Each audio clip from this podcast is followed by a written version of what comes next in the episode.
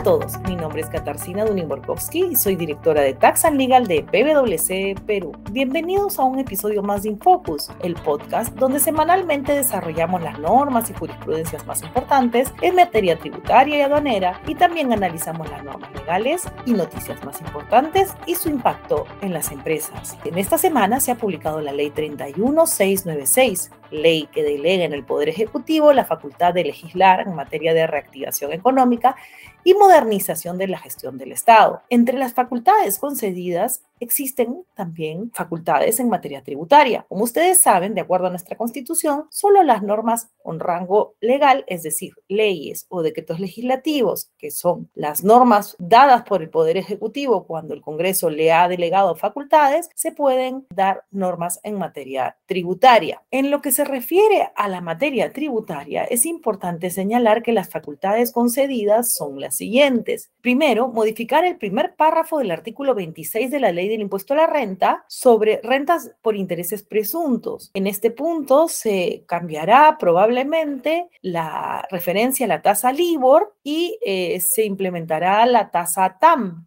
Como saben, la tasa LIBOR está desapareciendo en el mundo y nuestra legislación refiere a esta. Por eso se ha creído conveniente o se cree conveniente eliminarla de nuestro texto legal. Por otro lado, también se le ha otorgado al Poder Ejecutivo las facultades para prorrogar la vigencia de las exoneraciones previstas en el artículo 19 de la Ley del Impuesto a la Renta. Estas exoneraciones, como saben, el Código Tributario establece plazos máximos de tres años y bueno, normalmente el fin de año es un poco tenso porque el Congreso no las aprueba, generando mucha incertidumbre para las asociaciones, las fundaciones y todas aquellas entidades que se encuentran exoneradas o eh, también supuestos grabados con el impuesto a la renta que por voluntad del legislador se encuentran exonerados del impuesto a la renta por un plazo determinado. También se le han otorgado facultades para dictar medidas para implementar las exenciones y o devoluciones y otros aspectos tributarios en el marco de la Copa Mundial Sub-17,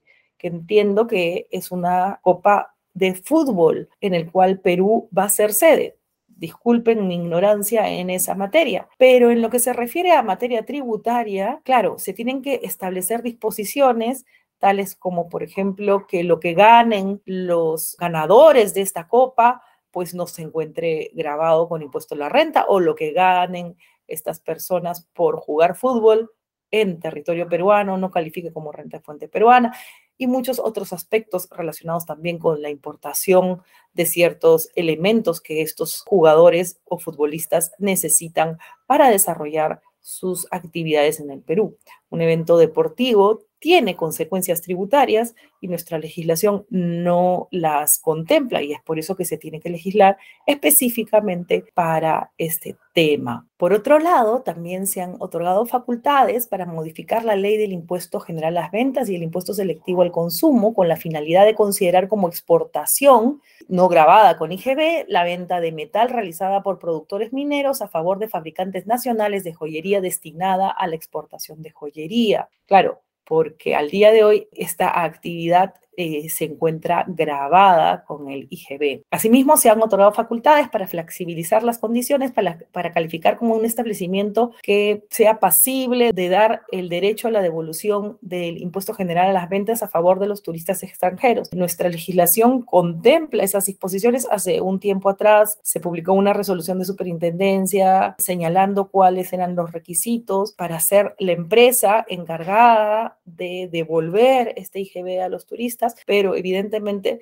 también tienen que haber establecimientos anexos que sean justamente aquellos que permitan esta devolución. Y finalmente, eh, se han otorgado facultades para exonerar de impuestos a la importación de bienes que se destinen directamente a la ejecución del proyecto del sistema eléctrico de transporte masivo de Lima y Callao, tan importante. Efectivamente, todas estas maquinarias que entran al país entran pagando impuestos, IGB, aranceles en algunos casos, y bueno, eso incrementa su costo y la idea, bueno, es que tengamos eh, un sistema de transporte masivo lo más económico posible. Esas son todas las facultades concedidas, evidentemente eh, seguro hay mucho más que legislar, presumo que el Poder Ejecutivo ha analizado bien sus cartas para saber cuáles facultades podían ser concedidas o no. Brilla por su ausencia el impuesto general a las ventas al streaming, pero como recordarán en la anterior delegación de facultades con el ministro